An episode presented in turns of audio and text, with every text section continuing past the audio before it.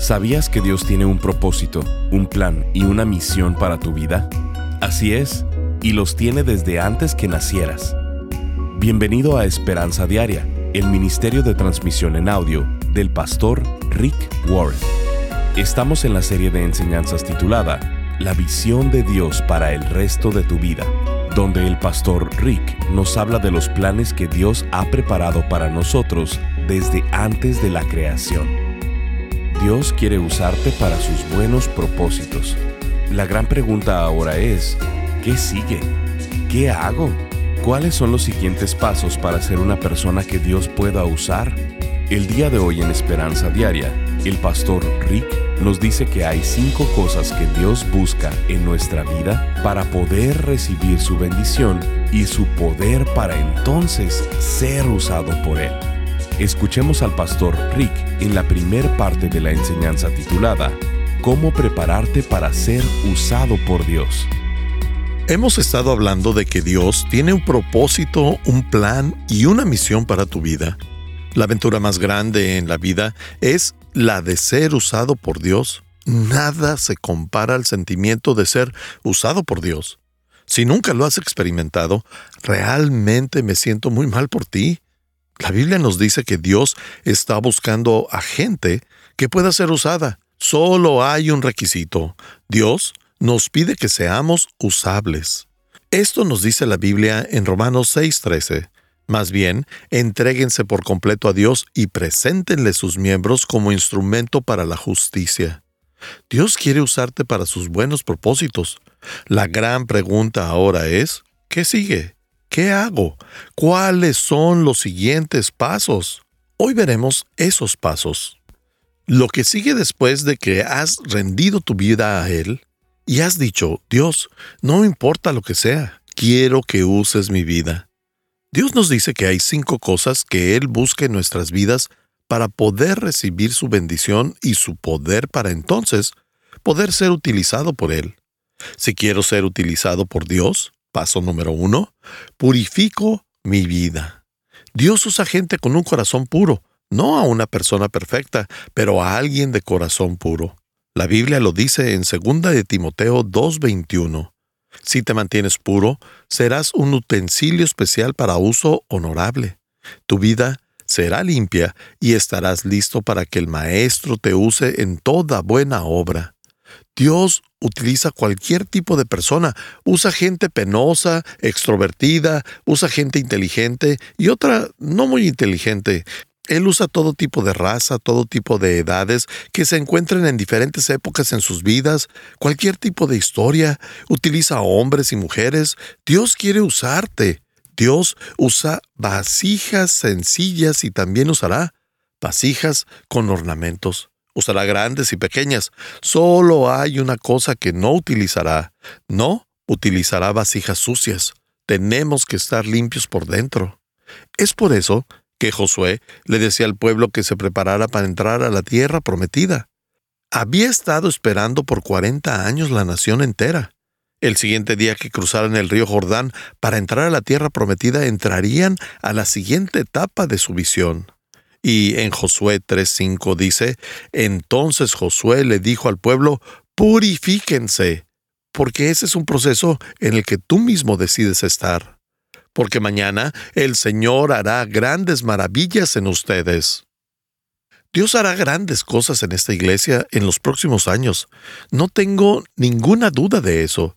Ya estamos en un nivel nuevo, pero para que suceda debemos purificarnos. ¿Cómo hacemos eso? Lo haces a través de una simple palabra, confesión. San Agustín dijo, la confesión de un mal trabajo es el principio de un buen trabajo. La Biblia lo dice en 1 de Juan 1.9. Pero si confesamos nuestros pecados a Dios, Él es fiel y justo para perdonar nuestros pecados y limpiarnos de toda maldad. Dios mantiene sus promesas. Él nos dice, tu parte es confesarte y mi parte es limpiarte. ¿Qué quiere decir confesar? La palabra en griego literal es homologueo. Eso quiere decir confesar en griego. Homo significa lo mismo o igual. Como, por ejemplo, leche homogenizada. Y logueo significa hablar. Por lo tanto, Homologeo literalmente significa hablar de mi pecado igual que Dios habla. En otras palabras, estoy de acuerdo con Dios. Dios tiene la razón. No fue un error, no fue una equivocación, fue un pecado. Lo llamas tal cual es. Estuvo mal. Eso no quiere decir que estás regateando o negociando con Dios. No quiere decir que estás sobornando a Dios. No solo lo admites, quizá digas, solo tengo que admitirlo y me perdonas. Eso es lo que Él dijo. A eso se llama gracia. Así que lo admito ante Dios. Lo digo, Dios, ¿qué es lo que tengo que confesar? Eso es lo que yo te sugiero que hagas si quieres ser usado por Dios. Este es el primer paso. Esta semana, tómate un día libre, una hora o un día completo. Lo que puedes hacer en los siguientes días, siéntate con una libreta o cuaderno y dile a Dios, muéstrame si hay algo que está interpuesto entre tú y yo. ¿Qué está estorbando en mi vida? ¿Qué es lo que está mal en mi vida? Enséñame, Señor. Lo vas a escribir y lo vas a admitir y lo vas a confesar. Te esperas por un momento y le dices una vez más, Dios, dime, y lo escribes. Y Él te vuelve a decir otras cosas más y también lo escribes. La primera vez que hice este ejercicio, pensé que iba a escribir un libro, una vida con propósito del pecado. Era como nueve páginas de largo. Lo he hecho muchas veces desde esa primera vez. La idea es que hagas una lista y después puedas escribir Primera de Juan 1.9 junto a tu lista y puedas decir, Dios, yo admito todo esto delante de ti. Todo esto está mal y no lo quiero en mi vida. Dios nos dice, te perdono y lo olvido. Pídele a Dios que limpie tu vida. ¿A quién he lastimado? Eso es culpa. ¿Quién me ha lastimado? Eso es resentimiento. ¿Qué es lo que me preocupa? Eso es falta de fe. ¿De quién siento celos? Solo limpia tu vida. Ese es el punto de partida. Debo purificar mi corazón. Veamos el siguiente paso. Este es uno un poco más difícil. El paso 2 dice, santifico mi cuerpo. Pero, ¿qué quiere decir esto? Santificar es solo una palabra teológica muy elegante que quiere decir dedicar algo para el propósito de Dios. ¿Puedes santificar lo que sea?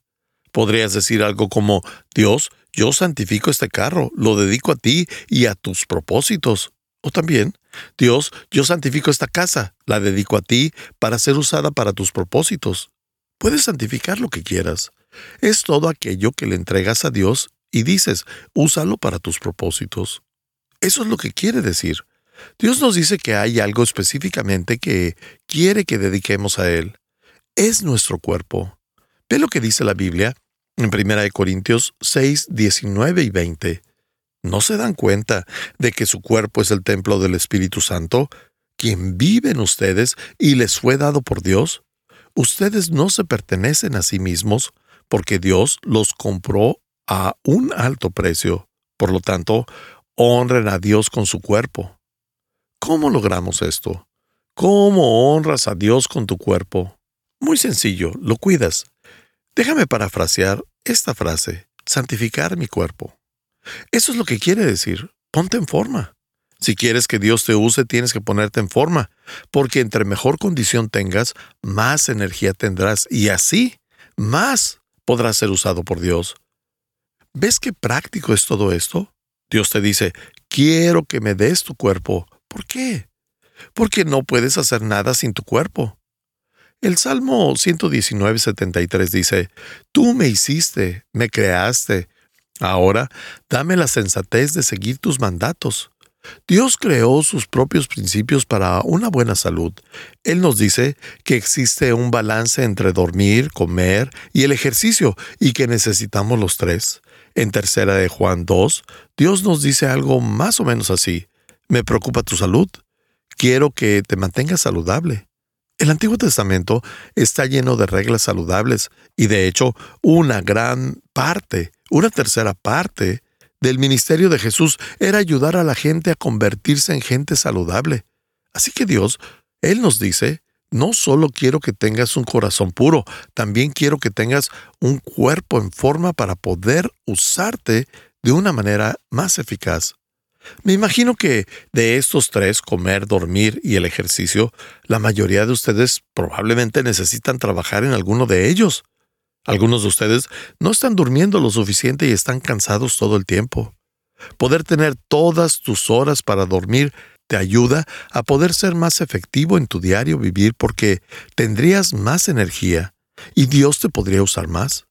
Dios no puede usar a alguien que siempre está cansado. Necesitas dormir todas tus horas apropiadas. Salmos 127.2 dice, De nada sirve que ustedes se levanten muy temprano, ni se acuesten muy tarde, ni que trabajen muy duro para ganarse el pan. Cuando Dios quiere a alguien, le da un sueño tranquilo. Para algunos de ustedes, lo más espiritual que pueden hacer es irse a dormir. Pero no lo hagas hasta que termine la prédica, por favor.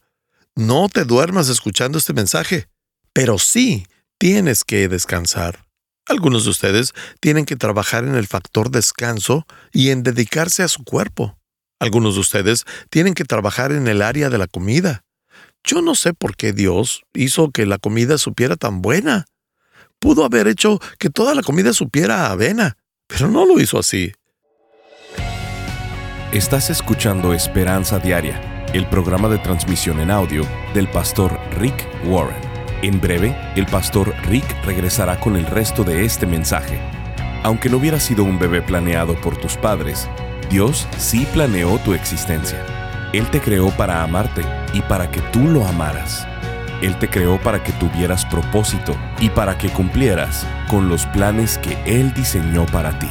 Este tema es de suma importancia para el pastor Rick y ha creado una serie de enseñanzas titulada La visión de Dios para el resto de tu vida. Esta serie tiene como objetivo que descubramos y crezcamos en la manera que Dios quiere que nos relacionemos con Él y con las demás personas. Esta serie de seis enseñanzas contiene los títulos Escogiendo tu futuro, Aprendiendo a vivir sabiamente, Abrazando la visión de una vida conducida con propósito. ¿Por qué necesitas una iglesia? Habilitando la visión de la generosidad conducida con propósito y cómo prepararte para ser usado por Dios. Te puedes unir al Ministerio de Esperanza Diaria y ser parte de llevar la esperanza de Jesucristo al mundo hispano. Cuando contribuyes económicamente con cualquier cantidad en este ministerio, te paras en la brecha juntamente con nosotros para hacer una diferencia en la vida de miles que reciben diariamente esta transmisión.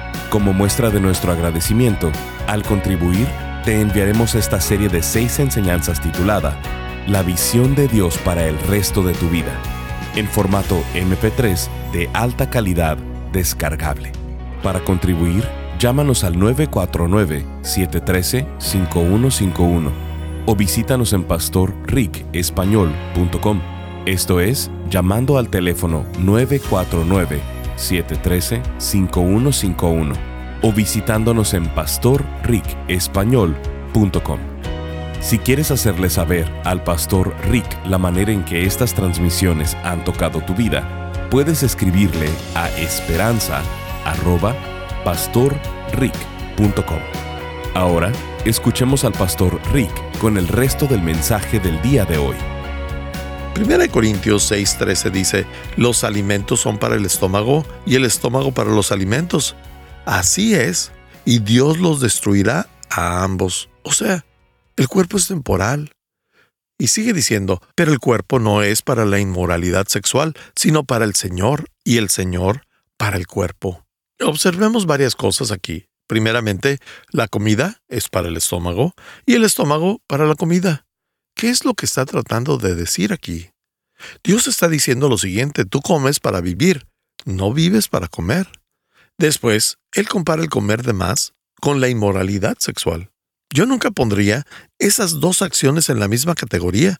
No pensaría que sería lo mismo de grave a infiel a tu pareja, pero Dios dice que son pecados en contra de tu cuerpo. Él nos dice que esto es serio y nos dice que quiere que estemos en forma. Y claro, todos ocupamos hacer ejercicio. Cada uno de nosotros ocupamos hacer ejercicio. Yo quisiera personalmente recomendarles el caminar dormido como sonámbulo. Realmente se lo recomiendo. Es como matar dos pájaros en un tiro. Pero puedes descansar y hacer ejercicio a la misma vez. Funciona perfectamente. Realizas dos tareas a la vez cuando eres sonámbulo. Pero bueno, el punto es este. Puedes tener una mala actitud o una buena actitud sobre tu cuerpo. ¿Qué es una mala actitud? La mala actitud es ser negligente con tu cuerpo. Una mala actitud hacia tu cuerpo es rechazarlo. Dios quiere un cuerpo diferente. También una mala actitud es perfeccionarlo. Esos son los físico-constructivistas que se vuelven narcisistas porque adoran su cuerpo, moldean sus músculos porque creen que su cuerpo es lo más importante en la vida. Nosotros no adoramos nuestros cuerpos, no los abandonamos, no los rechazamos y no los perfeccionamos. ¿Qué es lo que hacemos? Lo respetas y lo proteges. Eso es lo que Dios quiere que hagas con tu cuerpo. ¿Por qué? Porque Dios lo creó, Jesús pagó por él y el Espíritu Santo vive en él.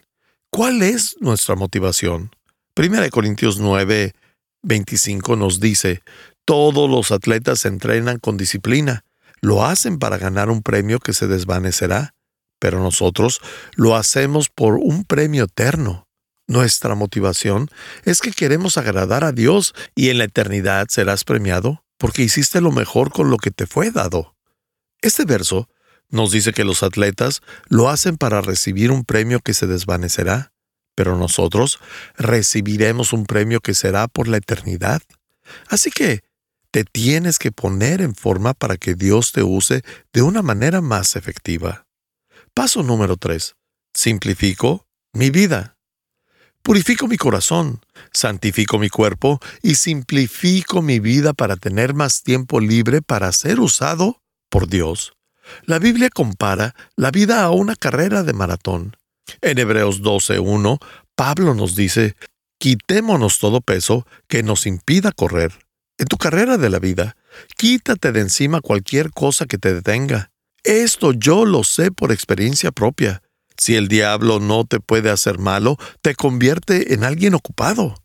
Estás tan ocupado que no tienes tiempo para las cosas importantes, y pueden ser cosas buenas, pero no te dejan tiempo para Dios. Tu tiempo a solas con Dios, para administrar, para las misiones y cosas así.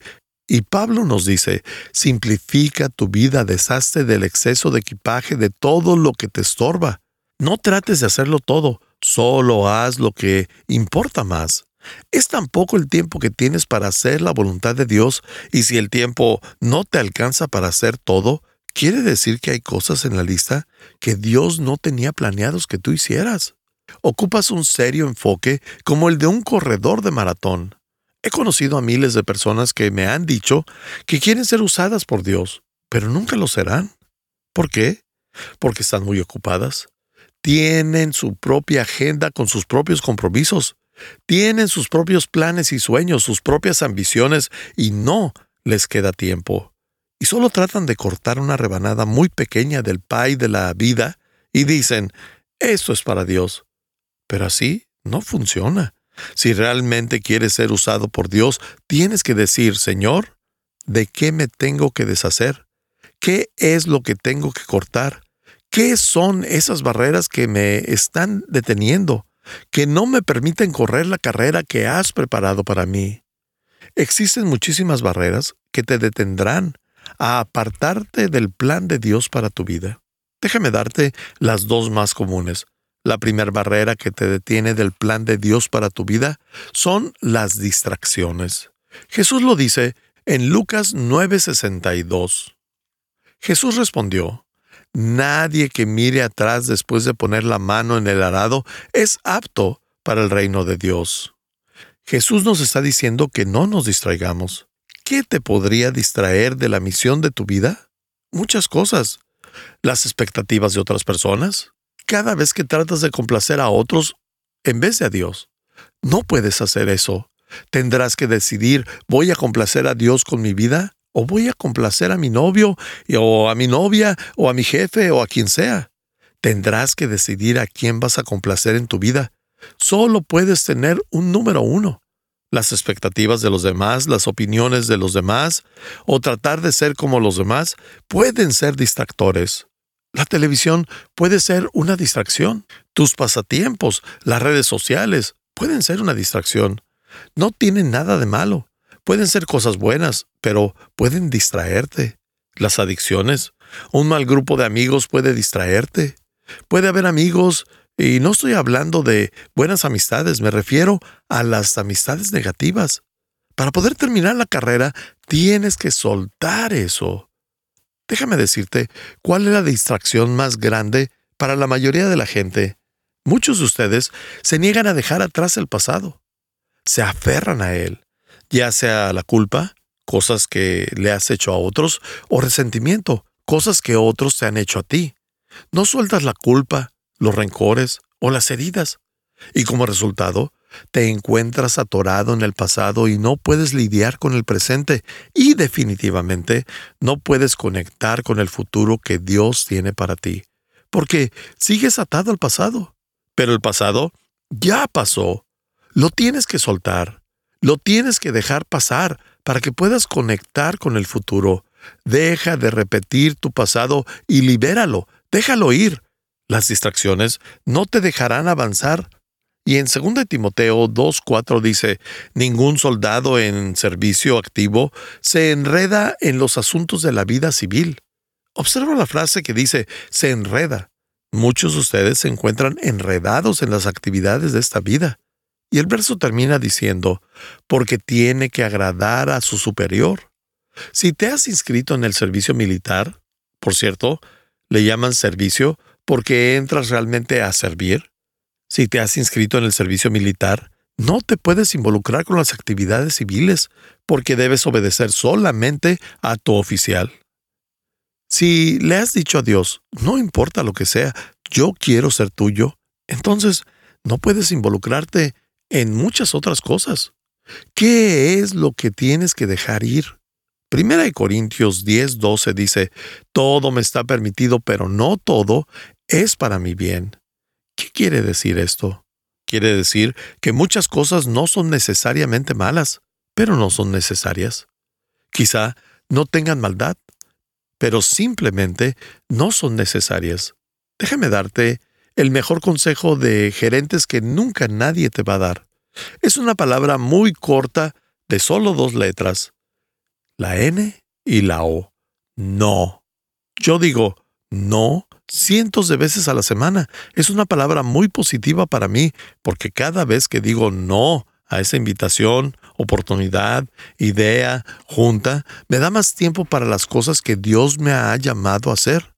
Si no aprendes a decir no, estarás abrumado con oportunidades, opciones, peticiones y cosas en tu vida que pudieran ocuparte todo el tiempo y te quedarás sin tiempo para poder hacer todas las cosas que Dios quiere que tú hagas en tu vida. Decir no te enseña a permanecer enfocado. Dios nos dice esto en Mateo 16, 24. Jesús dijo, Si alguien desea seguirme, niéguese a sí mismo, tome su cruz y sígame. Las distracciones evitarán que seas usado por Dios. Tienes que simplificar tu vida. Estás escuchando Esperanza Diaria si quieres hacerle saber al pastor Rick la manera en que estas transmisiones han tocado tu vida, escríbele a esperanza.pastorrick.com. Ahora volvamos con el pastor Rick, quien nos compartirá un testimonio de un radio escucha. Dios lo bendiga, Pastor Rick. Desde que me suscribí hace aproximadamente un mes, he estado recibiendo un mensaje diario y ha sido de bendición para mi vida ya que como cristianos pasamos por situaciones en las que no estamos exentos al desánimo, a la tristeza o a la depresión. Realmente estos mensajes han infundido aliento a mi corazón. Dios le bendiga grandemente. Firma Jenny. Gracias por acompañarnos. Si quieres mantenerte en contacto con el pastor Rick, visita pastorricespañol.com y síguelo a través de sus redes sociales. Y si quieres hacerle saber la manera en que estas transmisiones han tocado tu vida, escríbele a esperanza.pastorrick.com. Sintonízanos en nuestra siguiente transmisión para seguir buscando nuestra esperanza diaria en la palabra de Dios. Este programa está patrocinado por el Ministerio de Esperanza Diaria y por tu generoso apoyo financiero.